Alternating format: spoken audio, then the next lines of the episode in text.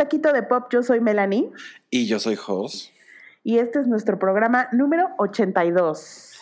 Oye, ya qué rápido se pasan 82 semanas de estarle diciendo a la gente qué hacer, qué ver, qué oír, qué pensar.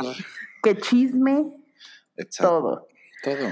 Pues empecemos con esta gran noticia. Mm, no sé si es tan gran noticia, pero bueno, este eh, resulta que Adam Wingard, que es el director de Godzilla contra King Kong, eh, hará la película de los Thundercats. Ok. Y luego, luego la gente reaccionó y dijo, güey, un momento, porque después de lo que vimos con Cats, con la película de Cats, mm. no sé qué tan fiasco vaya a ser hacer otra película donde hay humano gatoides, ¿no? Entonces, Este, él ya dijo que, a ver, no se preocupen, va a ser una mezcla entre live action y, y CGI, pero no de ninguna manera voy a permitir jamás, nunca jamás, que se vea como Cats. Ojalá. Mira, ya de por sí siento que los Thundercats es una franquicia que no han logrado traer del todo, porque hicieron una caricatura hace poquito bien rara, ¿no? Que los muñequitos estaban bien extraños.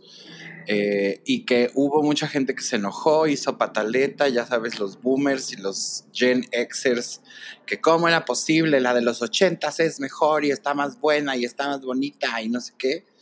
Eh, y bueno, pues terminaron a lo mejor por hasta incluso influir un poco en, en, eso. Yo creo que los hijos de esas personas son los que podrían haber visto esa caricatura y si no los dejaron los papás porque les, les fueron y les pusieron la ochenteridad de, León en los ochentas, pues no los dejaron ver eso. Pero por otro lado, también siento que era como una manera muy extraña de rebotear a los Thundercats, porque los dibujitos sí estaban muy extraños. Sí, quisieron hacer una especie, un poco algo parecido a lo que hicieron con Shira. Lo que pasa es que la caricatura de Shira estaba muy bien escrita. Pero esta es antes, ¿no? ¿Eh? Esta es antes. No, no, no, me refiero a la, al reboot de Shira en Netflix. Ajá. Cuando hicieron los Thundercats nuevos, los caricaturas nuevas, quisieron hacer un poco ese, ese revival como de lo, que habían hecho con Shira, pero Shira estaba muy bien escrita, o sea, estaba muy bien traída a la actualidad y tal, y creo que eso no, no pasó con la caricatura de los Thundercats, la nueva. Ahora, si ves la vieja, de pronto es como de, es súper lenta y aburrida. No creo que un niño de ahora la vea y diga, güey, está padrísima. No creo. Están acostumbrados a otro ritmo. Es muy raro porque como personajes creo que están, están muy chingones. Eh, la historia es hasta cierto punto, ¿no? Este, como... Es compleja, es una historia compleja, sí. Pero por otro lado, yo de niño no me acuerdo que yo viera los Thundercats porque me transmitieran cosas que me hicieran ser como woke. Ya sabes, como que me gustaban los muñecos y me gustaba como todo el universo y, la y, y, toda la cosmogonía de lo que era este ser, pues el, el león no era el heredero y el, el, el rey llevador, digamos, de, su cultura muriente a otro planeta donde pudieran como empezar de nuevo y llegan al tercer planeta que es la Tierra. Este, y no, ¿verdad? Pero, y ya de ahí pues se encuentran con que hay un otro personaje que es el Mumra, que es que les dice, pues no, manas, este es mi, aquí es mi, mi terruño y mi país y ustedes qué hacen chingados aquí. Entonces como que todo el tiempo los quiere fregar, ¿no? Y tiene sus secuaces y X. Pero no me acuerdo que yo la viera como porque dijera, ay, güey, como que siento que yo de los Thundercats, este, recibo como el pedo del valor de la amistad o el valor de... Pero las caricaturas de los ochentas no estaban hechas para eso, o sea, no tenían ese mensaje, o sea, lo que tenían era como, güey, me gustaba cómo se veía la acción y... sí, Shira un chingo. Entonces, a lo que voy es a que creo que a lo mejor ellos no están como tan fáciles de poderlos traer a la, a la realidad de ahorita, porque no tienen en su base algo que pueda ser como tan llevable, o, sea, a nivel valores, digamos, Este, Ay, pero pues se los inventas, se los inventas, ¿no? Mm, o sea, lo que yo digo es como, como bien dices, los personajes están bien hechos, están padres, y siento que con, ya con eso podrías hacer una historia que se pudiera adaptar a esta época. Sí, o sea, como que tenía cosas como muy así de como muy esotéricas, porque él veía por medio de la espada el futuro y, y, y, de repente la espada crecía y como que también tenía este rollo muy fálico y como muy de los ochentas, ya sabes, de músculos y así. Y ahorita siento que ya la gente, o sea, hay mucha gente que evidentemente se puede ver así, pero ya no es como este pedo de que los personajes sigan perpetrando ese tipo de estereotipos. Y entonces por eso en Shira ya ves una gordita, ¿no? O sea, Glimmer es gordita y hay gays y así. Acá pues a menos de que lo modernizaran de esa manera y a lo mejor Chitara fuera lesbiana, este, o los niños fueran una gordita y uno no, ya sabes, pero fuera de eso, honestamente no, no, sé, se me hace raro, o sea, como que me pongo a pensarlo y yo por, por, por por nostalgia, por supuesto que la vería. Y si no se van a aparecer gatos y más bien van a aparecer como personajes en CGI tipo los X-Men o así, pero con cara de gato, pues bueno, he visto muchos artes de fans que de repente se avientan a hacer ya versiones como 3D y como más este, humanizadas y si se van por ese camino, creo que funcionaría bien porque se ven bien chingones. Pero si se van a poner a hacer mamadas como Cats, la neta sí, no, mejor que lo dejen en el pasado. no, yo creo que va más por el camino de, de verlos como más humanos superhéroes, ¿no? Este, y pues, a ver qué tal, a, ver qué tal con este señor, porque, tampoco, tampoco tiene las grandes credenciales, ¿sabes? Este hombre, entonces no sé. Sí. Y tampoco, por ejemplo, han podido traer a He-Man de vuelta. No. Que He-Man ya lo trataron de traer igual otra vez. Este, hicieron una caricatura también muy extraña. Y creo que hasta ahorita la única que ha logrado hacer el, el, cambio es este. Es, Shira. O sea, no me imagino ni siquiera, no sé, por ejemplo, los halcones galácticos. ¿Cómo los haces eh, ahorita? Güey, eso es lo que te iba a decir. Deberían de hacer una película, una, una serie o película o lo que sea de, de, los halcones galácticos. Y pues puedes hacerles trajes como los de, como el de Wonder Woman. Iron Man, como el de Iron Man. Ándale, así, sí estaría padre, güey. Bueno, en los halcones galácticos sí aprendías cosas. Sí, porque el niño de cobre al final te enseñaba cosas, pero también eran bien extraños, ¿no? O sea, como que si te pones a pensar en, en los personajes de las caricaturas de los 80, sí es como, ¿qué les pasa? Sí, eran muy peculiares. O sea, por ejemplo, y me encantaría que trajeran de vuelta, no sé, a Gem and the Holograms, pero siento que ya no va. O sea. Es que hay una serie ahorita que te dije el otro día que estaba viendo, ¿te acuerdas? Que la, no sé si la vi en E o en qué pinche canal, pero, güey, es la serie de Gem and the Holograms y son unas chavitas modernas. Horrorosa, horrorosa, horrorosa, horrorosa, horrorosa. Porque te digo algo, también es como, no le puedes quitar el glam a, a Gem. Es glam. Es glam. Entonces la tienes que hacer glam. No le puedes hacer de chavita normal. Estaría padre que fuera así como WandaVision, que fueron como, como que pueda ser como algo de, no sé, una mezcla entre algo muy de ahorita y como algo muy ochentero. Puede ser. Que solo James salga en los ochentas en videos. Ándale. sí. X. Eh, como siempre nosotros. o su estética sea muy ochentera, también eso puede ser. Sí, o una película que esté basada en los ochentas. Tal cual. También. Pues esta es una serie muy babosa. Yo no se las recomiendo, ni la vean. Este, bueno, en otras noticias, seguimos con la noticiadera de Game of Thrones. Este mes cumple 10 años Game of Thrones de haber salido al aire, o sea, se me hace increíble que fueron, que fue hace 10 años, no lo puedo creer, no lo puedo creer. Eh, y, y bueno, además de que va a haber como, bueno, HBO está anunciando que va a haber como el maratón de Game of Thrones y va a seguramente lanzar este behind the scenes y cosas así. Eh, también anunciaron, bueno, también se anunció que habrá un show de Broadway, por si había algo que le faltara al señor George R. R. Martin, ahora también hará un show de Broadway. ¡Qué asco!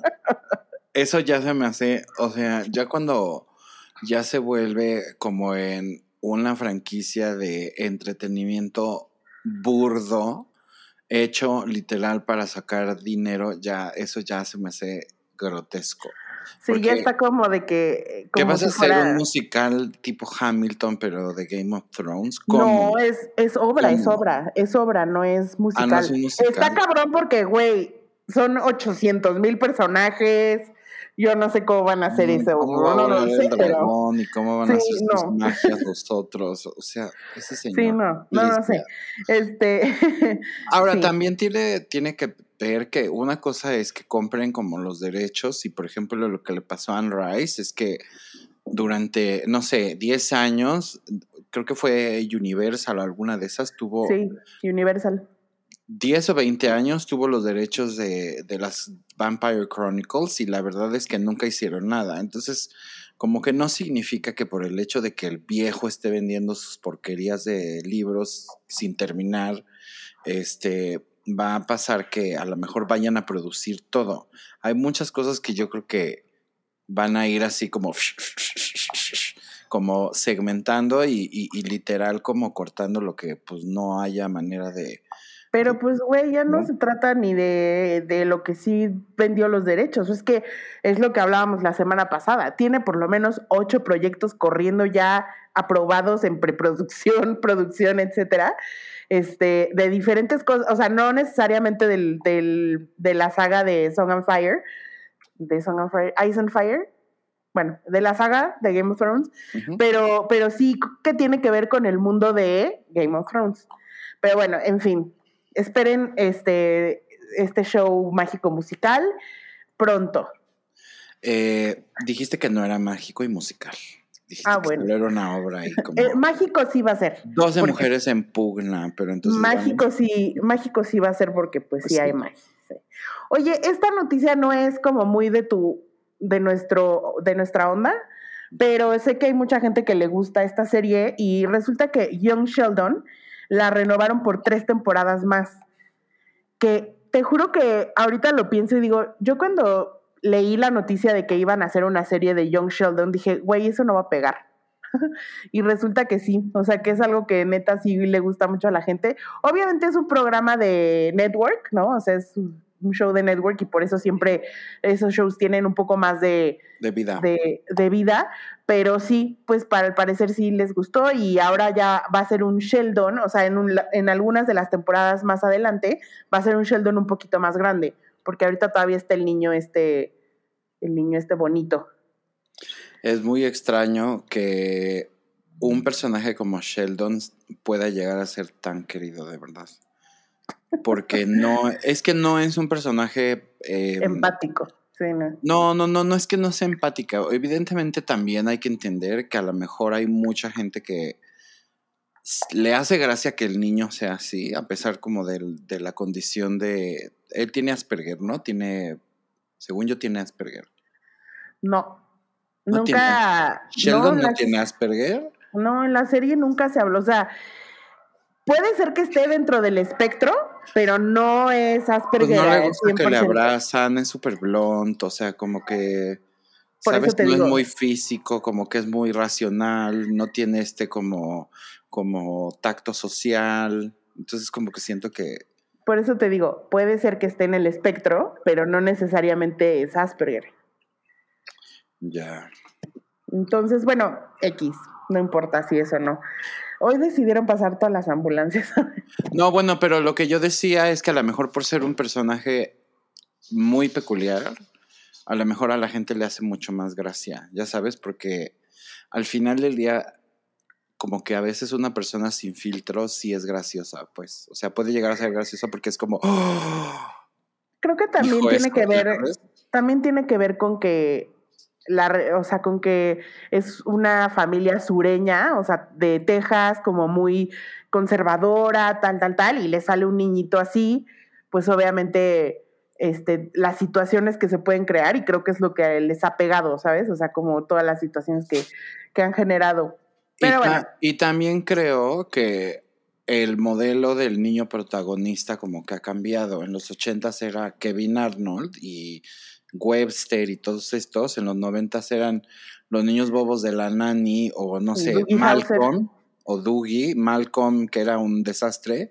y ahorita son niñitos que ya son así como que pueden ser super nerds y super geeks y super lo que sea y ser igual de cool. Entonces creo que él vende un poco también esa parte. Ah, pero Sheldon no es nada cool. No. Pero he's cool in a way. O sea, como que no es cool de cómo se viste, no es cool de cómo habla, pero al final del día es un güey que es súper inteligente y que eso de alguna manera como que le da ese edge, ya sabes, un poquito como de, ah, bueno, pues se puede salir un poco con la suya por eso, pues. Es como su característica redimidora. Bueno, oye, y luego este, Netflix pagó 450 millones de dólares por las dos secuelas de Knives Out. Esta película que, la película de Knives Out, ah. que protagonizó eh, Daniel Craig con eh, Chris Evans y mucha gente más, eh, que fue por alguna razón un éxito en taquilla, la película. gustó muchísimo y de, fue de esas que nadie creía que fuera a, hacer una gran película y resultó que sí. Eh, entonces Daniel Craig va a regresar como Benoit Blanc, que es el detective, y obviamente pues va a investigar otros crímenes. Entonces, pues Daniel Craig se aferra al, al papel de espía detective, ¿no? Qué rara película. ¿No sientes? Pues, o sea, que no me pareció mala, pero no me pareció así como de, no mames, terminé de verla y dije, güey, está ultra buena, se la voy a recomendar a todo el mundo. O sea, como que fue una película que vi y dije, ah, ok, ya, ya la vi. Entonces, eh, digo, no sé si es más bien como a lo mejor un, un una especie de nuevo camino que Daniel Craig está empujando en su carrera para salirse un poco del Bond y entonces de todos modos seguir haciendo como lo mismo, pero de otra manera. Y si él está detrás, porque él va a volver, es que seguramente tiene crédito de productor. Sí. Entonces seguramente tiene algo que ver con más bien su branding que con si realmente las películas son buenas o no. Pues sí, y también digo, tendrá que ver como de qué van las otras historias y si le van a dar ese punch de un elenco multiestelar, eh, igual que hicieron con la 1, ¿no? Entonces, pues ya veremos. Eh, también se anunció, Jos, que Grindr, la aplicación para ligue, para encontrar el amor en la comunidad LGBTQ, eh, producirá su primer especial de, de comedia que se llama Gag Reflex y lo que van a hacer es como juntar a, comediantes queer uh, o gay y van a hacer un especial y va, este va a salir en YouTube y lo vas a poder ver en tu app en Grindr. No, gracias. pues, ok, lo que está cabrón es como, como ahorita también es como, eres un servicio, pero también una plataforma, pero también ya tienes que hacer como crear contenido, ya sabes, o sea, como que ya tienes que hacer de todo. Content is king, obviamente las todas los, las marcas que se quieren este adueñar de, del dinerito de la gente, pues tienen que empezar a ser como todavía más creativas y ir más allá del servicio que ofrecen. Pero pues ya también hay ideas que yo luego digo como que por, ¿no? O sea, nunca esperaría jamás en la vida de una aplicación como estas, como tener un especial de comedia o querer yo ver un especial de comedias este, supported by. Em, creo que, por ejemplo, aplicaciones como Tinder y como Bumble y todo eso, como que sí tienen mucho también de, de, de hacer como eventos y como estar haciendo ese tipo de cosas, pero nunca había oído que quisieran hacer como, como comedia y como asociar también esa marca como a la comedia cuando siento que la gente no la ve como algo donde podrías encontrar algo así. Pues Tinder hizo una serie eh, que salía, que también la puedas ver en la plataforma en Tinder. No sé, no me acuerdo muy bien de qué iba, la verdad, eso fue hace ya un par de años. Y pues los de Grindr dijeron que, que, que también ser parte de la comunidad que el humor es como un factor muy importante de la comunidad, entonces, pues no sé, en una de esas también tienen drag queens y cosas así que igual está padre ver, no sé. Eh, Pero bueno, es una noticia extraña, pero que tiene que ver con el mundo del entretenimiento, así que se las chutan. Está bien. Oye, por fin anunciaron que ya se va a terminar The Walking Dead. Bendito sea Dios. En la temporada que sigue, que me parece que es la 11, ya por fin se va a terminar. Para mí se debió terminar hace como tres temporadas. ¿Tres? Hace como cinco. Ajá, no, hace como tres. Y este, y por fin decidieron, y ya ves que además de, de Walking Dead tienen como varios spin-offs, tienen dos spin-offs y además vienen las películas de, de The Walking Dead donde va a salir Rick Grimes. Eh, entonces, no, esto no va a morir pronto, pero la serie ya. Y hablando de, de, Walking Dead, ah, bueno, no sé si querías comentar algo. No, no, la verdad, no. Yo dejé de verla hace mucho tiempo porque ya me parecía como ridícula. Y ya ni siquiera estaba nadie, o sea, ya se había muerto, bueno, no sé si murió, pero ya se había ido Michonne, ya se había ido Maggie, ya se había ido Rick, ya se había ido Carl. O sea, como que literal solo quedaban Daryl y Carol y, es, y, y Negan. Y yo dejé de ver la serie por Negan, real. Creo que ese personaje, a pesar de que es un buen personaje, o sea, creo que es terrible. Le, da un buen factor a, la serie. Creo que no sé si abusaron, no sé qué hubo, no sé qué pasó, pero creo que fue el breaking point que tuvimos muchos fans de la serie con la serie. Yo creo que fue el nivel de violencia, ¿no? Porque al final, fíjate, cuando estaban como siempre ha sido violenta la serie, no digo que no. Sí, sí, sí. Este, pero acuérdate que el primer malo, ¿te acuerdas? Era el governor. Y el gobernador era malo, pero, o sea, no lo querías como turbo, mega, ultra matar como a este. O sea, sí lo querías como putear, pero a este yo de verdad lo veo y me da como... Lo que pasa es que el gobernador tenía una visión de lo que él creía que tenía que ser el mundo después de sí. las zombies, ¿no? Pero Negan un poco también, ¿no? Y por lo menos lo entiendes. No, Negan es un, es un mercenario, o sea, es un güey que quiere chingarse porque puede. Y entonces creo que también eso es lo que hace que no, que no, no tenga mucho sentido, ajá, no tiene sentido porque hay gente así cuando no hay, cuando hay, güey, quedan 200 personas en el mundo y vas a tener uno que te esté chingando, no me jodas. Sí, sí, no, Entonces como que sí llega un momento en que dices, güey, no mames, o sea, encima, y se vuelve muy inverosímil, o sea, también llega un momento en que, güey, ah, hubo una temporada que prácticamente fue una guerra entre el grupo de Negan y el grupo de Rick. Y, dices, güey, ¿de dónde sacaron tantas balas? Come on, o sea, no me jodas, ¿sabes? O sea, también llega un momento que se vuelve como... Están, están yéndose a hacer scouting para encontrar este pañales de bebé, pero balas hay, pero para aventar para arriba. Digo, es Estados Unidos, ¿no? Pero. Sí, se meten a Walmart.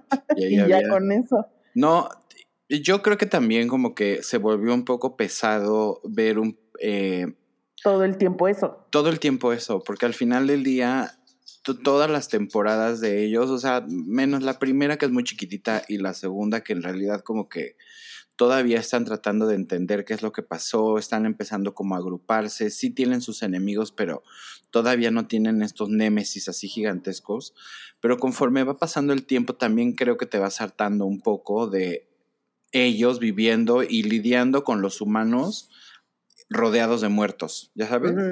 sí. y, creo que aunque fue, han sido como muy creativos en, cómo resolver ciertas situaciones y en cómo hacer ciertas muertes para que sean como súper espectaculares, como que siento que llega un, un momento en el que dices, güey, ya no quiero ver zombies, neta, o sea, ya. A mí, a mí el tema zombie no, no me cansó. Me cansó el tema peleadera de humanos. O sea, yo como... Porque lo que pasa es que el zombie era el principal enemigo y después el zombie nada más se volvió como un contexto. O sea, ya no era como de, ay, este, tenemos que ir al súper a sacar pañales y cómo le vamos a hacer si está infestado de esos hijo de putas, ya sabes. Ahora es cómo chingados le vamos a quitar el poder a este pendejo mm, sin que los zombies nos maten. Sí. Entonces. Sí, se volvió como muy, no sé, yo para mí también creo que ahí fue ese, ese, el, la participación de Negan en el, en el programa fue el breaking point para, para mucha gente. Eh, y hablando, digo, te decía, hablando de Walking Dead, este, Steven Young, que era el, salía de Glenn en la serie, eh, está teniendo como un gran año después de que hizo Minari y lo han estado nominando como a premios importantes. Y este, ya habló de su próximo proyecto que es con Jordan Peele y es una película con Kiki Palmer y con Daniel Kaluuya. Vámonos. Que puede ser interesante porque el Jordan Peele hace cosas bien, o sea, hace películas padres. Entonces, pues bueno. Y eh, otra noticia que simbró las redes sociales, sobre todo en las señoras de 30 a 50 años, es que Reggie Page ya no va a estar en Bridgerton en la segunda temporada. Estaban todas muy tristes. ¿Y de qué se va a tratar entonces? Lo que pasa es que estaba, Bridgerton está basada en, un, en una serie de una serie de libros, ¿no? Y cada libro, o en la serie o en la historia de los libros, eh, van hablando de los distintos hermanos, de los distintos Bridgertons. Entonces, la uno, pues fue de la Daphne, pero la dos, eh, al parecer se centra más en Anthony, entonces en el hermano grande, eh, que le van, le, le van a estar encontrando novia o no sé. El visconde el visconde. Entonces, pues ya no hace tanto sentido que salga este güey como protagonista, cuando ya no va a ser el protagonista, sino el hermano, ¿sabes? Entonces, ah, probablemente... No, se salió él, lo sacaron. Pues, ajá, más bien es porque ya no tiene una continuidad en la historia. Daphne sí, porque es la hermana, pero pues este güey pueden decir como de, ay, está en su casota esa del campo y ya, ¿no? Y así, así como que no tiene mucho que ver que no esté, no pasa nada. O sea, el personaje ya no tenía una razón de ser en la serie, entonces por eso ya no está. Eh, sí, pues, totalmente de acuerdo, porque además era una historia que ya estaba 100% resuelta. Y, al, y, la siguiente temporada, pues no iba a tener ningún tipo de. ningún tipo de, de, conflicto, ningún tipo, o sea, ningún tipo de drama, nada. Tal cual eso dijo él. O sea, es que mi historia está, o sea, concluyó. No quería tener hijos, ya resolvió porque no quería tener hijos, tuvo hijos, o sea, como que ya, ya no. Y, y, ella, pues sí, ella sí tiene este, como un poco más de razón de ser siendo la hermana y siendo además quien es, porque ella está casada con alguien importante. Entonces ella regresa a Bridgerton, ya sabes, siendo, o sea, una, o sea, casi celebridad. Este, y pues el personaje del hermano no sé qué tanto le vayan a, poder mover porque pues la mamá lo estuvo chingando toda la primera temporada con que se tenía que casar. A él le gustaba una prostituta. No, no era prostituta. No, era una cantante de ópera. ¿Era la cantante? Bueno, pero las veían como prostitutas, ¿no? sí, pero no era, malditos. Las pirujas esas. Este y, pues todos ahí también sus líos, ¿no? Porque este, al final del día se ve que pues, le gusta el jueguito y la copita y todo eso. Em, pero pues no sé, me gustaría más bien saber qué va a pasar con las, con las vecinas, la verdad. Pues es que obviamente también va a tener que ver con, con los dramas de, pues, de la sociedad inglesa como se venía y pues de la Lady Whistleton, porque ya dijeron que no es este la que creímos todos que era. ¿No es? Pues parece que no. Y yo creo que más bien es que todos son Lady Whistleton. Va a ser Dan Humphries al final. Dan Humphries va a volver en un papel y les va a decir que aquí estoy yo. Exacto. Con voz de Julie Andrews. Oye, y también salió, bueno, este es un rumor, em, que para, la, para Joker 2 eh, va, a haber, bueno, se dice que quieren eh, a, Kate Mara para el papel de Harley Quinn. Eh, estás hablando de Joker 2 de... Joker 2 de Joaquin Phoenix. Entonces, estamos hablando de el llamado Jokerverse. El Jokerverse, correcto. Bueno, pero eso no puede ser correcto porque Joaquin Phoenix está casado con Rooney Mara, que es la hermana de Kate Mara. ¿Qué le va a dar besos a su cuñada en el cine? está muy extraño. Yo no lo, no, como que siento que yo siendo la cuñada diría, güey, guacala, ¿no? Pues así le pasó tipo a Ella Belden en el juego de las llaves, porque se, se, daba besos con Sebastián Zurita y ella es novia del hermano. Qué oso. Sí, eso es muy weird, yo siento. Pero... Claro. Eh, eh, y, entonces se supone que dicen que quieren a Kate Mara como Harley Quinn. A mí, Kate Mara, o sea, es que no la veo. Pues o sea, para, para ser contraparte de Joaquin Phoenix, necesitas una muy pinche buena actriz. Y Kate Mara no lo es. Sí, lástima que. Lástima que Emma Stone se, se ocupó con Cruella. Sí, se ocupó con Cruella, porque siento que a ella le queda bien Harley Quinn. Lo podría hacer bien. Margot también. Tendría, si, si, es para este y es, es una actriz, ya sabes, como más este como más intensa. No veo a, veo más a Rooney que a, que a Kate, de hecho. Yo también veo más a Rooney que a Kate. Me hace así este, o me gustaría ver como a un tipo Saoirse Ronin, que generalmente hace otro tipo de, de películas, y verla en algo así podría ser interesante. Bueno, a Saoirse ya la vimos este, en Atonement como mala. sí, pero tenía... Mean. Tenía 13 años, aquí ya, o sea, verla ya como mujercita grande. Como que a ella le gustan esos papeles. No, deberían de tener a alguien así como Hunter Schaefer, ya sabes, como algo así como fuera de la caja. Estaría padre, pero te digo, o sea, la neta, si la, la vas a poner de contraparte de Joaquín, si tienes que poner una actriz que tenga un peso actoral, que la, o sea, que le pueda seguir el paso, porque el Joaquín es muy, muy cabrón. Pero ¿quién lo tiene? Pues podría decirte que una Emma Stone lo podría tener. Emma Stone, sí. No, no sé si te va a gustar esta respuesta, pero Jennifer Lawrence podría ser. Ah, Jennifer Lawrence también lo podría hacer, pero Jennifer Lawrence ya siento que ya hizo mucha película así, ¿no? Ay, ¿cuál? Katniss. Este, y luego hizo esta otra de um, Mystique, de X-Men. Ah, bueno, sí, ella es Mystique. Ya no, ya no, ella es Mystique. Sí. Pero bueno, pues, eh, pues eso. Y ya nada más para, para terminar, digo, vimos el tráiler de Loki, se ve buena, no, eh, no tengo mucho que decir más que, ok. Y el de Space Jam. Space, que ese es mi taquito de Ah, ok.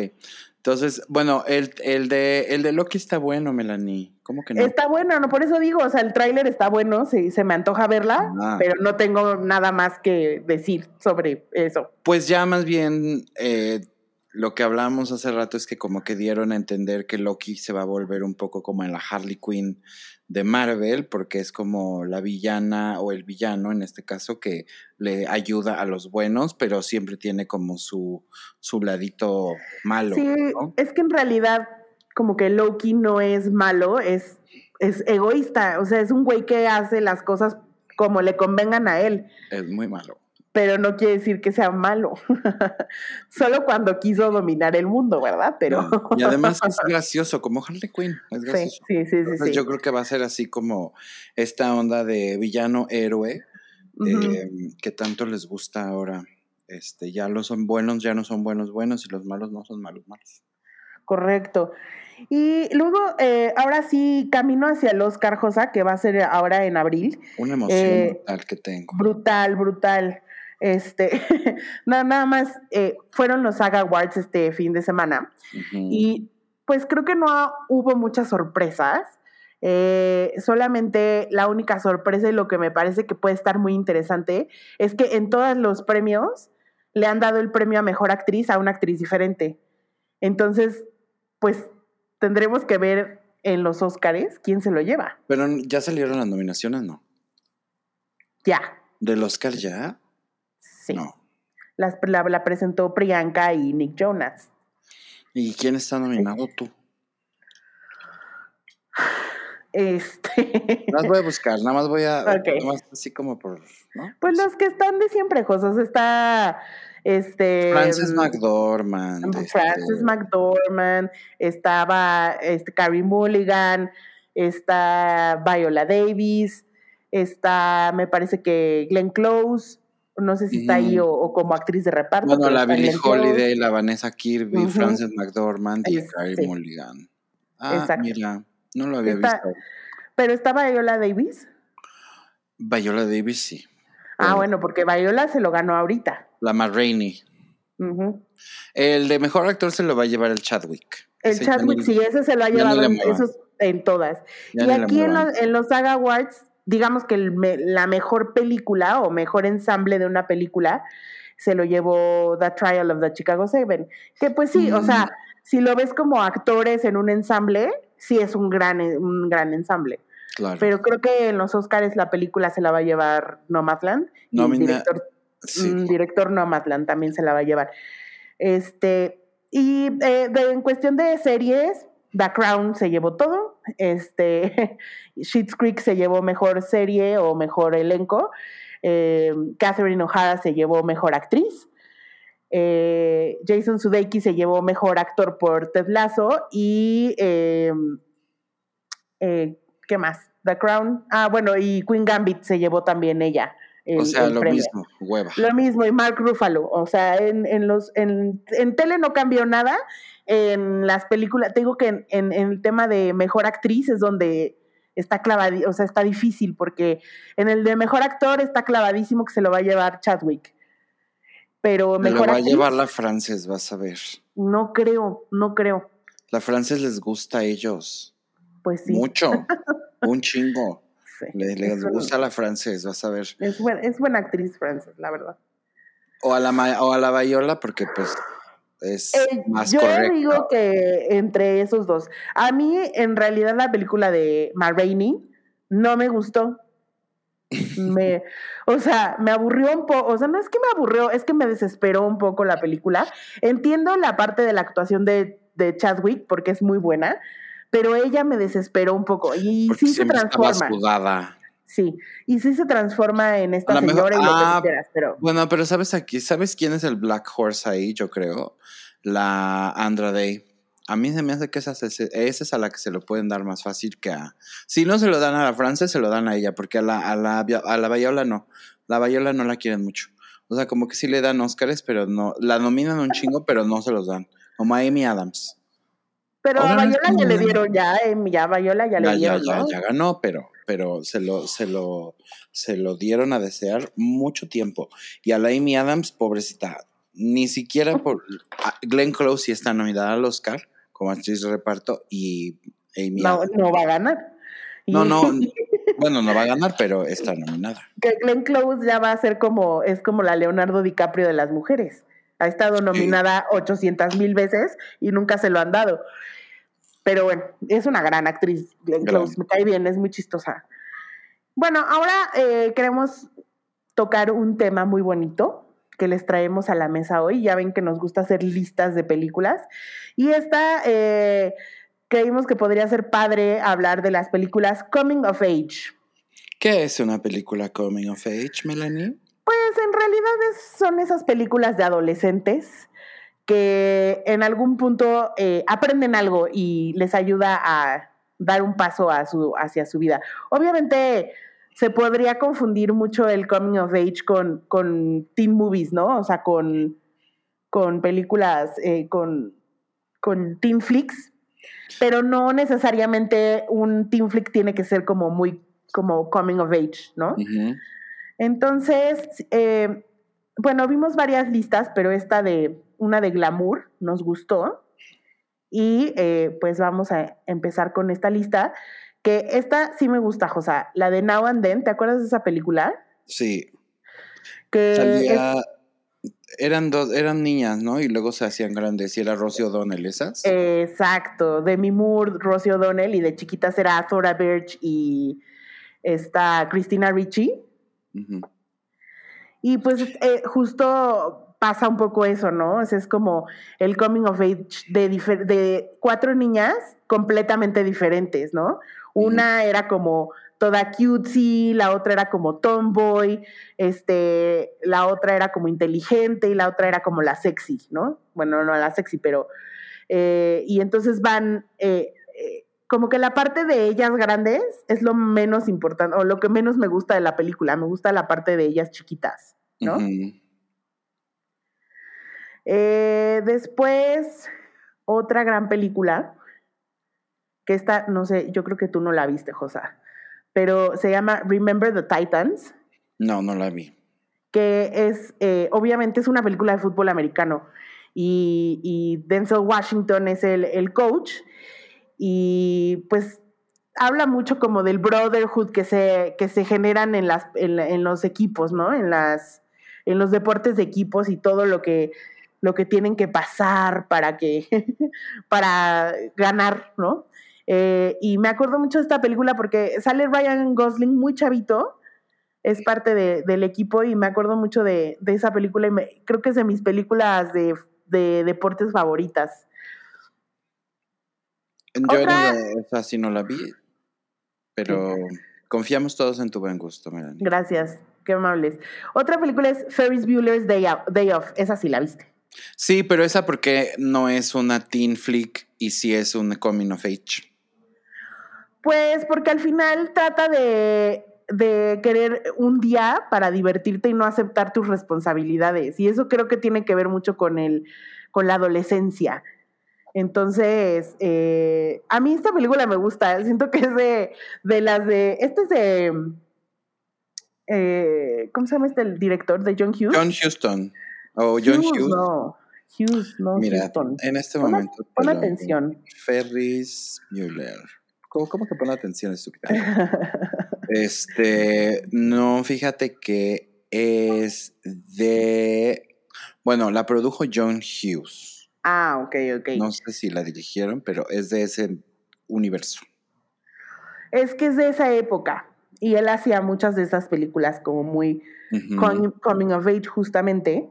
Y esta de Ferris Bueller a mí me gusta mucho porque literal se hace el enfermo y se va a pasar un día haciendo lo que a él le da la gana eh, pero al final sí tiene ciertas consecuencias, entonces por eso es una película más este, coming of age. Eh, también, ¿te acuerdas de esta película que a mí, a mí se me hizo muy fuerte, la de 13? Muy fuerte. Ay, sí, o sea, a mí se me hizo una película súper fuerte porque tiene que ver con dos chavitas de 13 años ya metidas haciendo drogas y sexo y no sé cuánta cosa. Y este, y pues sí te das cuenta como lo importante de que los papás estén pendientes, ¿no? De lo que están haciendo los, los teenagers. Eh, eh, con Evan Rachel Wood, además chiquitita, y Nikki Reed, que ya no, no volvió a hacer nada, se casó con un American Idol. Este, pero además fue de las, de las películas de principios de los 2000 que yo creo que fueron más escandalosas, este, justo por, por la temática. Y me acuerdo que en ese entonces también estaba una que se llamaba Bendit Like Beckham, que era como muy coming of age, pero era como súper teta. Este, como que la problemática era distinta y era como más bien de una chava este, de origen indio que quería jugar fútbol y no la dejaban porque había cosas culturales y tal. Y ahí salía también de chiquitita la, la pero, pero esta fue mucho más escandalosa. No, totalmente. O sea, al final la Evan Rachel Wood era una niña como pues una niña bien y pues la seduce el, lado oscuro y pues termina bastante mal. El lado oscuro. Y, pero sí, la de Bendit Like Beckham también estaba en mi lista que no está aquí. Ah, bueno. Eh, pero sí está en mi lista de, de, Coming of Age. Y siento que es una, es una película bonita porque también o sea, trata de como superarse, ¿no? Y, y de luchar por lo que tú quieres hacer. Sí. Otra eh, gran película que somos muy fans aquí es Superbad.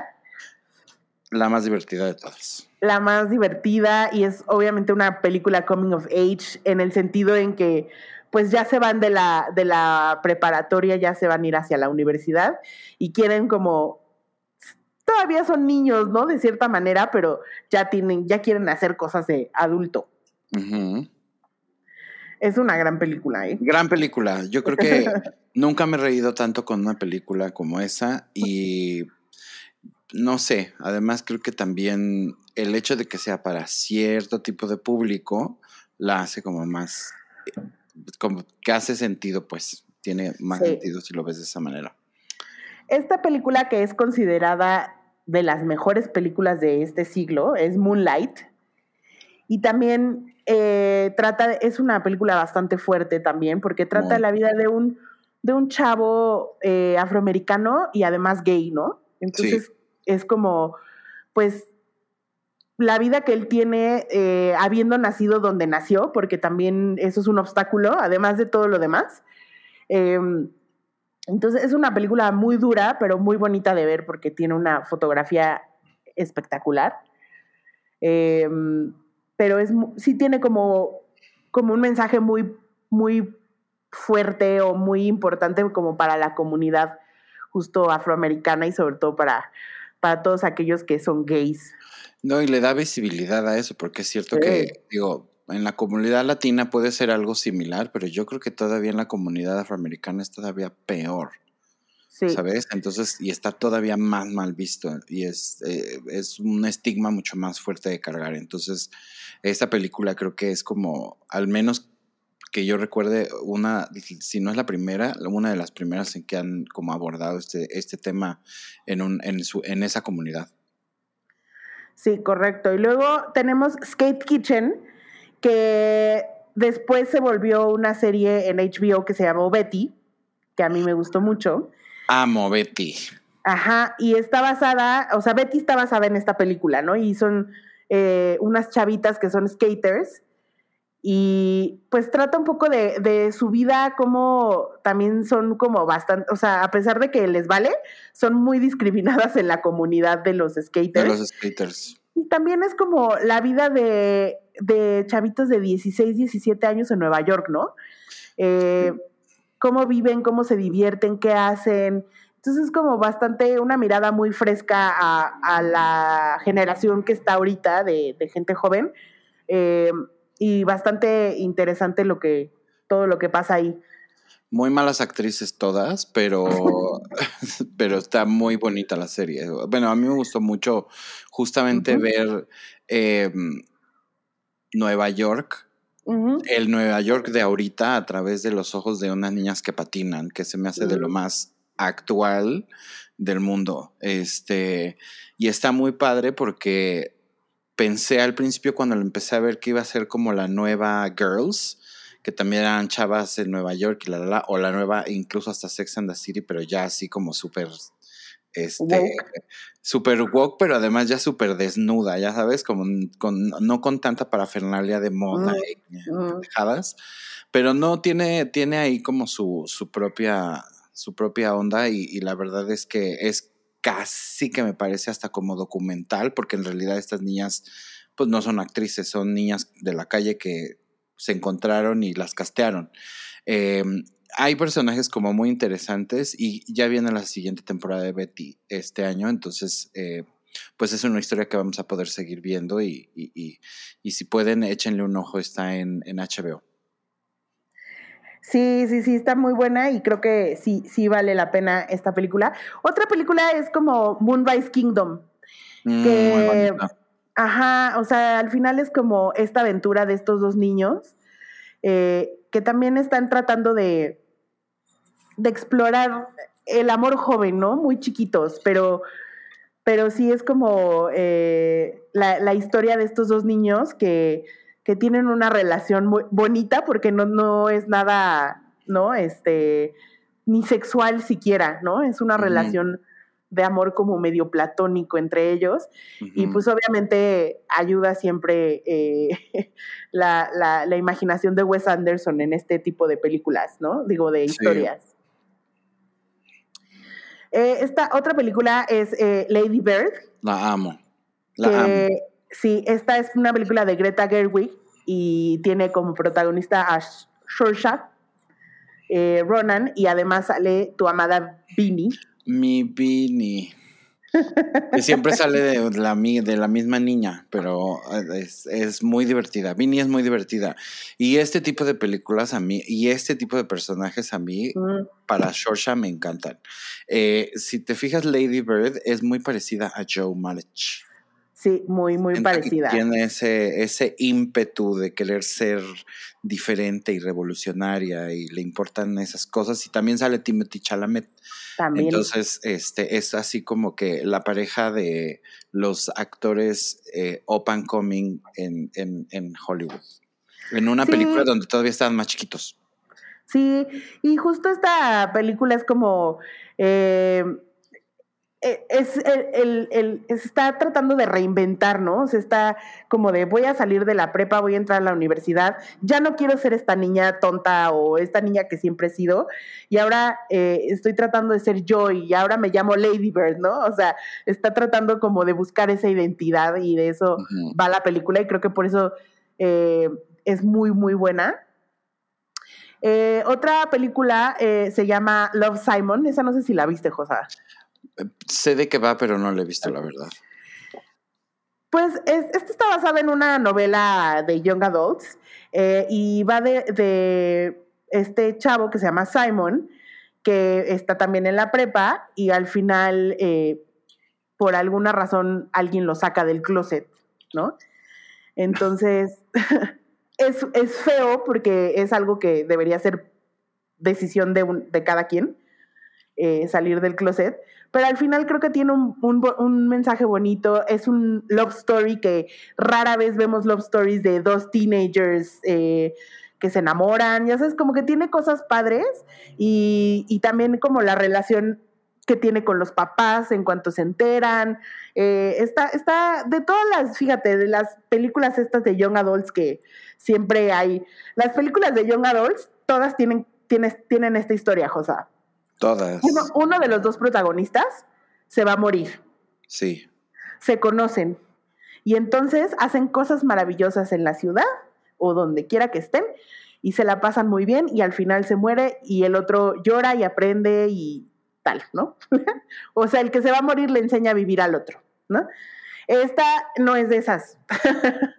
esta no tiene esa narrativa, pero tiene esta parte, este aspecto de, de ser gay eh, en la prepa, ¿no? Y de, todos los, eh, la homofobia eh, que hay, sin, sin quererlo ser, no sé cómo explicarlo, la que está como internalizada, ¿no? ¿No? O sea, todos los slurs y todo eso, ¿no? Ok. Después, ¿qué te parece Juno? Muy bonita, muy, muy, muy bonita. Y además, este, pues un coming of age muy diferente, porque este es literal de un, un coming of age de una chavita que se embaraza y, y realmente pues tiene que crecer a medio a madrazos. Entonces, este, creo que, creo que aquí el personaje que hace ella y también el personaje que hace Michael Cera, eh, porque pues en realidad se embaraza de su amigo. O sea, y estaban ahí como nada más viendo a ver qué y pues terminaron. Eh, y cuánta, cuántas, ah, es como una realidad, pues, ¿sabes? Este, de, de, muchas, muchas este, chavitas. Entonces, em, creo que como Coming of Age, lo que me gusta de esta es justamente que es como distinta, ¿no? Es como... Sí, y además ella aprende, ella al final toma la mejor decisión que cree para su bebé. ¿No? Que es darlo a una familia que lo va a querer, o una persona que lo va a querer, ¿no? Entonces creo que eh, tomar esa decisión para ella también es un aprendizaje eh, y también la relación que tiene con Michael Cera, eh, con Polly, que es Michael Cera, porque pues al final era, él es un niño, pues es un niño, sigue siendo muy niño, ¿no? Sí. sí, es una película súper bonita, la verdad, y tiene un, muy, un soundtrack muy padre. Después tenemos, eh, no, esta no, se me hace como muy... Eh, Call Me By Your Name, que obviamente es una, también una película Coming of Age. Esta es la película que hizo Timothy Chalamet con, con Armie Hammer y es de Luca Guadagnino. Este, obviamente la película habla de, de eh, un chavito que está en su casa con, o sea, en su casa de verano, digamos en el verano, y llega a vivir con ellos eh, eh, Hammer, el personaje de Armie Hammer, que es como un grad student de su papá, porque el papá es como maestro. Y eh, el Timothy pues se, enamora de él, ¿no? Y pues pasa como toda la aventura, todo el enamoramiento de ellos dos, y al final pues es para mí de los mejores finales de películas de la historia. 100%. ¿No? Es una, no les quiero decir en qué acaba, por si no la han visto, pero, pero el final es, o sea, literal el final, así la última escena donde van saliendo casi que los créditos, es espectacular. Estoy de acuerdo. siento que a Luca Guadagnino le, le va bien hacer este tipo de películas de coming of age, ¿no? Ya tenemos ahí también, por ejemplo, We Are Who We Are, que ya hablamos de, de esa serie y que también es muy, muy del estilo. Este, y sí, a mí esta se me hace de las, de las más padres. Yo eh, creo que es como. Podría ser casi, casi hasta como la representación más perfecta de eso que estamos haciendo. ¿No? de, que es un coming of age, es eso. Totalmente. Y bueno, si ya hablamos de Superbad, también tenemos que hablar de Booksmart.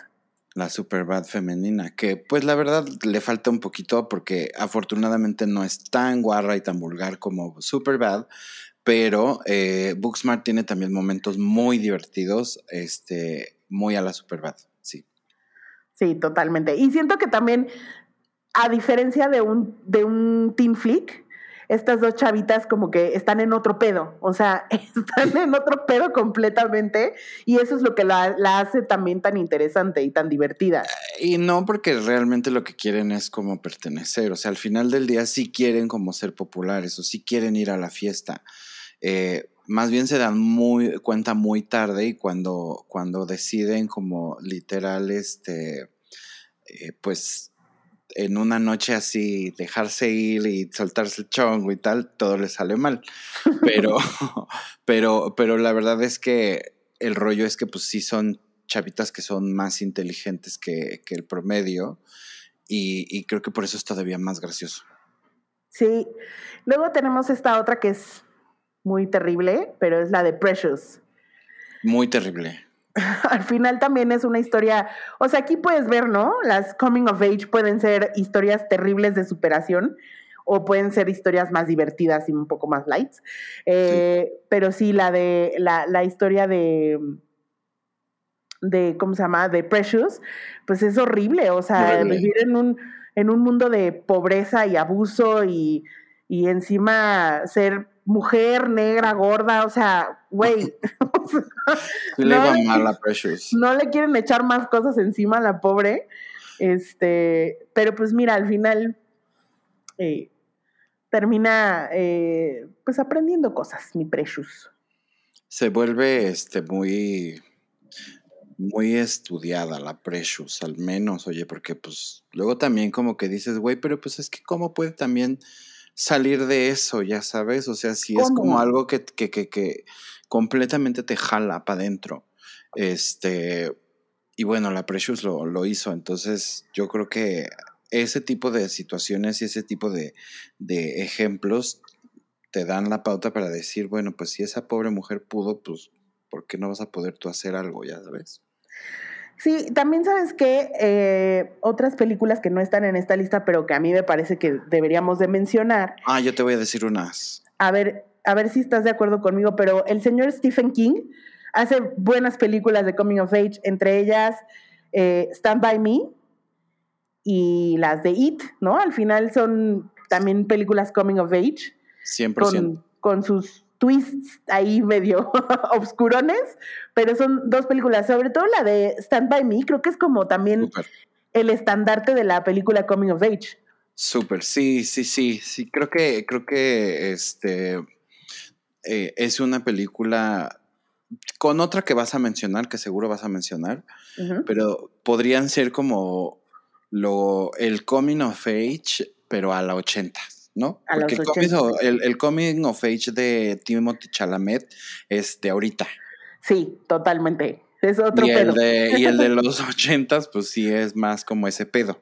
Como Stand By Me, que es la, la, la, película donde salió River Phoenix, el hermano de Joaquin Phoenix, que después se murió a los 18 años de un pasón de drogas en, en el Viper Room y estaban ahí el Johnny Depp y un, todo mundo. Eh, pero se convirtió literal en el como el Johnny, como, ¿cómo se llama ese señor este de los 50? El James Dean, pero como, sí. eh, el James Dean, me pero reí, me reí porque hizo un bailecito muy chistoso. es que le hice del coche. Este, el James Dean, James Dean de, de, ¿qué? De los noventas, un poco. De los ochentas, ¿no? Sí, ochentas. Sí, ochentas. Sí, y la película es muy, muy eh, o sea, la película de Stand By Me está basada en una, algo que le pasó a Stephen King. Sí. En la vida real, entonces como que es bonito ver también esa parte. Y la de It, la uno, sobre todo, pues que habla de también de estos niños de cómo sobre, se sobreponen a sus miedos y para matar al, al payaso Al. Pennywise. Ajá. Otra, otras películas, eh, por ejemplo, la de Virgin Suicide, The Virgin Suicides, como que también a esta Sofía Coppola le gusta hacer este tipo de películas de coming of age, ¿no? Yo te iba a decir de María Antonieta. También María Antonieta, muy o sea, coming of age, sí. muy coming of age. Eh, y de hecho, o sea, bueno, Vírgenes, lo que pasa es que ella tiene como un tema con las con, con las teenagers, pero con el con la tragedia de, de ser teenager, ¿sabes? Mm. Como que es un tema muy recurrente en ella y también lo vimos un poco en Bling Ring, este, que, que pues le gusta como hablar de, de estos personajes de teenagers este, en problemas o en tragedia Rebeldones. y por eso quería hacer una versión de La Sirenita, Sí, exacto. que la iba a matar yo creo. Otra que me gustó mucho, o dos, otra que me gusta mucho es la de The Perks of Being a Wallflower. Mm, muy También es, es una película, porque también ya tiene este, este aspecto de, tiene un personaje queer, tiene este chavo que nunca se, nunca se había encontrado, ¿no? Que es co- como dices, un wallflower, ¿no? Que son esos que nadie notan y se hace amigo de gente un poco más grande y estos le, le abren el mundo, ¿no? A, a- a otras cosas, incluso a través de la música, que es como un factor súper importante de la película. Eh, la Sociedad de los Poetas Muertos, Muy. que es de mis películas favoritas, que también creo que es esa coming of age también de, de hombres, eh, que es del deber ser y de lo que espera la gente de ti, sobre todo en ciertos estatus de la sociedad. Eh, podemos hablar también de Y tu mamá también. Es una Uf, sí. mexicana coming of age. Este, y incluso Spider-Man, ¿no? 100%. 100%. Sobre todo la de Into the Spider-Verse, que es la, la animada, siento que habla mucho de este tema del coming of age, del tomar la responsabilidad de algo que a lo mejor no, no veías y tener que crecer un poco. Y por último, mi última, o sea, la que yo te quería decir, que para mí es la mejor película coming of age de todos los tiempos, es The Goonies. Mm, pero no es un coming of age como tal, o sea, tiene ahí como elementos de, pero es más bien como una aventura, ¿no? Pues es una aventura, pero al final están reacios al cambio, ¿sabes? Entonces, A lo que implica este crecer. ajá, exacto. Entonces creo que por ahí es que, que Sí. viene el coming of age. Sí, sí, sí. Yo tengo unas. A ver. eh, Reality Bites es un coming of age como de la generación X, aunque ya no están tan Sí. chiquitos, son, son universitarios, pero ya son veinteañeros. ya son 20 Pero igual, igual cuenta. Igual cuenta. Eh, ¿Te acuerdas de esta película que se llamaba My Girl? Ay, sí. Es un super coming of age. Es muy bonita y muy triste. Muy bonita y muy triste. Y tenía dos películas, My Girl 1 y My Girl 2. Sí, es la, la que salía eh, Macaulay Culkin. Macaulay Culkin con esta Klumsky, ¿cómo se llama? Anna Ella, Klumsky. Anna Klumsky. Y en la primera eran igual como amiguitos, pero en la segunda ya es como más ella y su aventura en Los Ángeles. Exacto. Y, y creo que es súper coming of age. Evidentemente, este, pues Crossroads de Britney Spears, joya Ok. cinematográfica del, del- del mundo. Y me acordé de una que se llama Breakfast on Pluto. Ay, sí, sí, Que- con Killian Murphy. con Cillian Murphy. Es una súper, súper, súper, súper película. Y esta otra que vimos de los chavitos, este, ¿te acuerdas de una que vimos inglesa de los chavitos que hacían como música o qué era? Melanie? Ay, sí, la de no sé qué street, Esa, Sing Street. Sing Street. Buenísima. muy, muy, muy, Buenísima, bonita. tienes razón. Pero creo que para mí el coming of age que, o sea, con el que evidentemente yo crecí 100% y el del que me acuerdo y el que de repente como que añoro es el de los años maravillosos. la historia de Kevin Arnold. La historia de Kevin Arnold. es la historia de Josafat Y Winnie. y Winnie Cooper. Sí, pues sí, no, totalmente esa serie es 100% coming of age. 100%. Y este y además sobre todo porque está narrada por un hombre adulto, ¿no? Exacto. está recordando como justo sus, Oye, épocas maravillosas. Cinema Paradiso podría ser una coming of age un poco, ¿no? Aunque está muy chiquitito el, niño, pero pero siento que también es como este rollo de que también él está contando la, la historia cuando él ya está más grande y, va desde que es niño hasta que él regresa al, pueblo ya convertido en, un superdirector. ¿Sabes cuál otra también, José? Mm. Ochentera, la de mm. Lucas. Luca, el, primer amor, ¿cómo se llamaba? Sí, ¿no? Que sale Wynonna Ryder chiquitita y sale este señor de drogas, ¿cómo se llama? Este... Corey Feldman. No, no, el otro. Corey Haim era el protagonista. Era el protagonista. Pero el malo era Charlie Sheen. Ah, ya, ya, ya. Este señor de drogas. y putas, tenías que decir. Sí, sí, sí, sí. Este, exacto. Ay, no sé, esa película siempre me ha dado como mucha ternura o. Mucho, sí. Y bueno, amiguitos, pues eso es toda nuestra lista. Échenselas, de verdad, este, vale la pena verlas.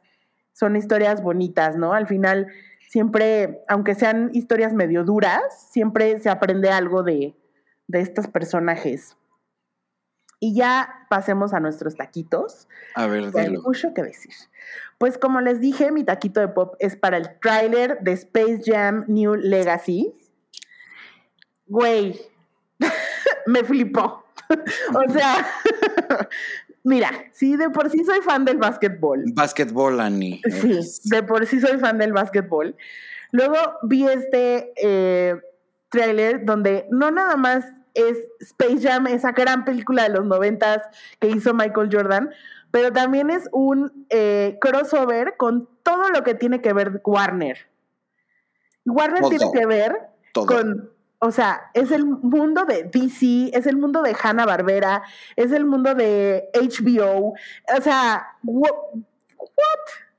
de DC, de Batman, de, de, todos. En el, el otro, estaba yo viendo un video porque benditos sean los geeks que no tienen nada que hacer. este, y pues la gente que es fan, ¿no? De las cosas, porque lo, solo los neta, los superfans, como que encuentran esas cosas Güey, sale King Kong en el tráiler, sale el Joker, diferentes tipos de Gatúbela, sale este Scooby-Doo, los Animaniacs, o sea, todo. sale Harry Potter. Los White Walkers de HD, Game of Thrones, este... No, es una infinidad, es una infinidad de cosas. O sea, no, no, no sé cómo decirte lo feliz que me hizo ver esto, porque eh, de verdad es como este tipo de crossovers a mí me fascinan, me encanta ver. O sea, en el video sale, en el tráiler sale Penélope Glamour. sí, en su cochecito. Eh, sale Scooby-Doo, este, además, eh, tiene muchos hints de cosas de los, de los Looney Tunes, de la película pasada de Space Jam. No tiene eh, a Pepe Le no se preocupen. No se preocupen. Este, me gustó también que tiene muchas referencias a cosas de básquetbol, ¿no? Hay una escena ahí en el tráiler que se ve como Lola Bonnie, porque además el personaje de Lola Bonnie está perrísimo, ¿no? Porque ese es, como la mano derecha de LeBron. Entonces, eh, hay una escena que está haciendo y hace como, abre los brazos como una foto icónica de Dwayne Wade. Eh, entonces, como ese tipo de cositas que, que uno que le gusta el básquet sí las reconoce más, o sea, eso, más todo lo de pop culture que sale ahí, porque sale también The Wizard of Oz, o sea, hay muchas cosas muy padres. Creo, entonces me hizo estar muy emocionada de que salga esta película. Sale el, me parece, 16 de julio. A ver, les dejo, me les confirmo. Ya súper pronto va a salir y se ve que va a estar muy divertida. La primera es muy boba, pero es muy divertida. Y es muy noventera, me encanta, o sea, como que si la ves ahorita, seguro dices, güey, qué pedo. Pero, pero siento que esta va a estar muy, muy buena. Y, y también los personajes de los jugadores y jugadoras actuales de la NBA y la WNBA eh, se ven muy padres, o sea, están muy, muy cool. Está Damian Lillard, está Clay Thompson, está, eh, no me acuerdo quién más, está Tesauri, ¿cómo se llama? Bueno, pero se ven padres, o sea, los personajes se ven cool, se ven muy, muy padres. Sí, yo, yo sí. ¿Esa dónde va a salir? Esa, esa película va a salir en cines ah. el 14 de julio, pero es muy probable que también la de HBO Max. Ya, que ya lo vamos a tener en Ya, para entonces ya lo vamos a tener. Entonces, pues está muy bien eso. Entonces, bueno, a mí me dio mucha ilusión, me dio mucha emoción y es creo que la película que más espero este año. Sí, bueno, no, yo no, pero este, pero ¿qué otras nos queda este año tú? Pues este año James Bond. No. Este, yo sí quiero ver la de la de Godzilla contra Kong, que no la he visto y sí se me antoja, mm, pero mm. no la espero como estoy esperando esta de Space Jam. Muy bien. Y por mi taquito de mierda es para la señorita Millie Bobby Brown. ¿Ahora qué hizo la Millie? Es, es que es mamona. Eso es lo que es, es, mamona. Entonces hizo una, dijo en una entrevista para MTV que ella nunca ha visto una película de, de Marvel, ni de DC, ni de Harry Potter, porque pues ella ya está en ese universo, o sea, en el universo de la fantasía, y pues que no, o sea, que a ella le gusta ver historias más reales, como ah, por ejemplo The Notebook. Y me quedé yo pensando como, hermana, no hay nada más fantástico que pensar que The Notebook es algo que te puede pasar. Claro. Pero qué mamona, ¿no? O sea, también es como, ay, no, yo ya estoy en eso, quiero ver cosas reales. Ay, güey, huevo. Qué pesada, qué pesada, estoy de acuerdo. Y ya, bueno, ¿tú traes tus taquitos? Mi taquito de pop es para, em, fíjate que hay una posibilidad de que eh, bueno, no una posibilidad, más bien hay una petición de los fans, as usual, de mm, que por favor la Lady Gaga saque este el art pop eh, como versión 2, o sea, la segunda parte, digamos, de, se llamaba este, Act 2. Y la idea es que em, por muchos tiempos se supo de la existencia de, una segunda parte de, Art Pop, eh, este disco que hizo en el por ahí del 2012, 2013, donde se, se quiso volver así como muy pretenciosa, este, una pieza de, de Jeff Koons y este, tenía una vieja que vomitaba y con eso pintaba en el escenario y unas cosas así muy, muy extrañas de... Ya cuando la Lady Gaga empezaba como ya a írsele mucho la cabra al monte y como que la tenían que regresar un poquito, este, y por años estuvieron rumorando que existía o que no existía, que existía, que no existía, y resulta ser que hace poquito salió el productor de, Lady Gaga de ese entonces que se llama este eh, DJ White, White Shadow, y dijo así como de, o sea, no, no les quiero decir lo que fue hacer ese, ese disco, eh, porque fue como muy, muy, muy difícil. Fue un, momento en la vida de ella y en la vida de mi vida muy traumático. Eh, y hoy a la distancia puedo decir que es lo peor que me ha pasado de manera profesional. Sin embargo, eh, hay muchas canciones y mucha música que debería de a lo mejor en algún momento ver la luz y entonces como que él ya abrió la posibilidad a que en algún momento pueda salir este todas esas, todas esas canciones. Entonces ahora la gente ya está chingando a Lady Gaga, así como de, oye, mana, no seas gacha y pues ponte a trabajar para que lo saquen. Y em, el Shadow Cut. Eh, pues así, casi, casi, el DJ White Shadow Cut de, Art Pop. O, el, eh, o la segunda parte, digamos, que, les prometieron eh, por tanto tiempo a la gente. Em, entonces, ojalá y, esto sea una, una buena salida este, para, para, ese, para esa, segunda parte. Y la otra es que también se rumorea que va a ser una versión de cromática, como lo hizo Dualipa con el disco ese que ha promocionado por cuatro años. Bueno, pues. El mixtape, ¿no? el mixtape. del mixtape, del remix y así. Mi Dualipa sigue cantando este.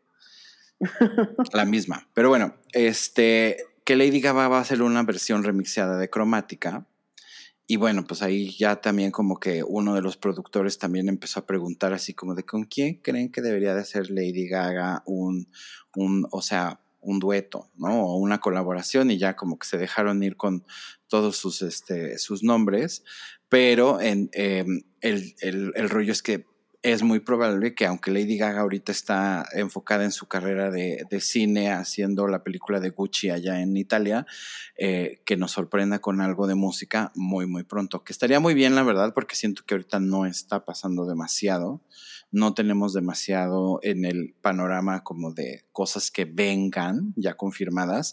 Y estaría bueno que de repente esta mujer así, porque le da la gana, lo saque sin avisar y pues nos dé un poquito más de música para el 2021. Oye, pero dime una cosa, ¿no estaba haciendo otro disco de jazz?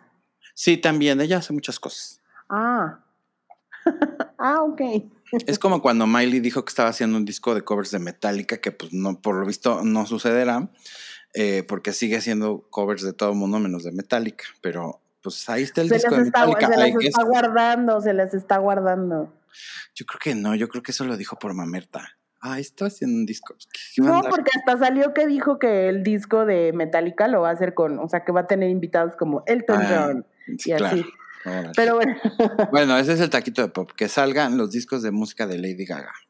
Y el taquito de mierda se lo voy a dar a una de mis housewives. Bueno, no es mía porque no me cae bien y nunca me ha caído bien, pero esta es de, la, de las Real Housewives de Salt Lake City, que es la, la temporada, digo, la franquicia de ciudad más, más, más, más nueva de, de, de Bravo. Y es, em, esta señora se llama Jen Shah. Y Jen Shah tenía, pues como que nunca estuvo claro en el show como a qué se dedicaba, pero haz de cuenta que la vieja llegaba así, pies a cabeza en marca, en un cochezote, vivía en una casota, este, gastaba así de que se llevaba la mejor amiga a las Vegas a comprar zapatos y le regalaba los zapatos. Tenía cuatro asistentes en su casa, así como de, pues porque yo necesito un chingo de, de ayuda, ya sabes, o sea, de esas viejas así como absurdas. Y pues ella, o sea, como que le preguntaban, ¿no? De, pues, tu, esposo es un, sí, tu coach, tu esposo es un coach como de fútbol, este, ya sabes, colegial, sí bien pagado, pero no para darse ese, estilo de vida. Y ella decía que pues ella era, este, tenía empresaria. era empresaria de marketing y le ayudaba a las marcas a conseguir este, clientes y hacer conexiones y tal.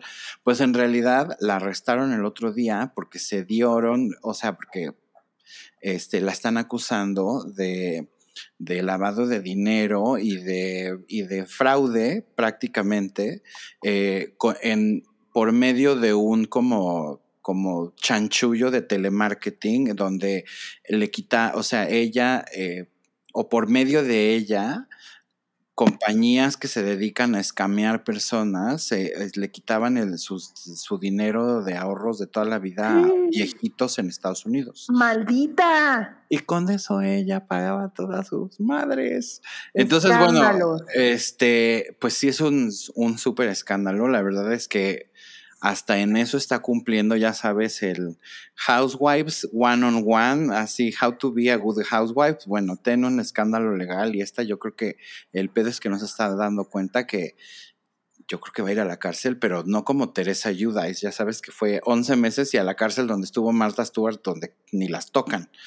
este, esta la van a meter a la cárcel de a de veras y por mucho tiempo.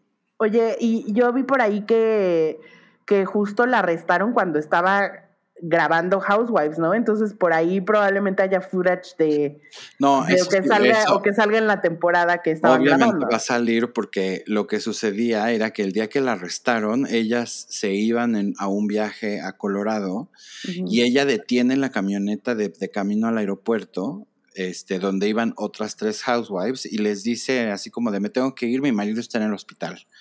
Pasan por ella y se va y resulta ser que el, yo creo que el que le avisó por teléfono, este, de ahí vienen los feds por ti, fue el marido. Ella se alcanza a bajar, pasan por ella en otro coche, se va en ese otro coche y el FBI llega y detiene a la camioneta donde se supone que ella iba. Entonces, todo eso está en cámara y le preguntan a las otras housewives así como de, no, pues es que nos dijo que, se, que su marido estaba en el hospital, que tenía una emergencia.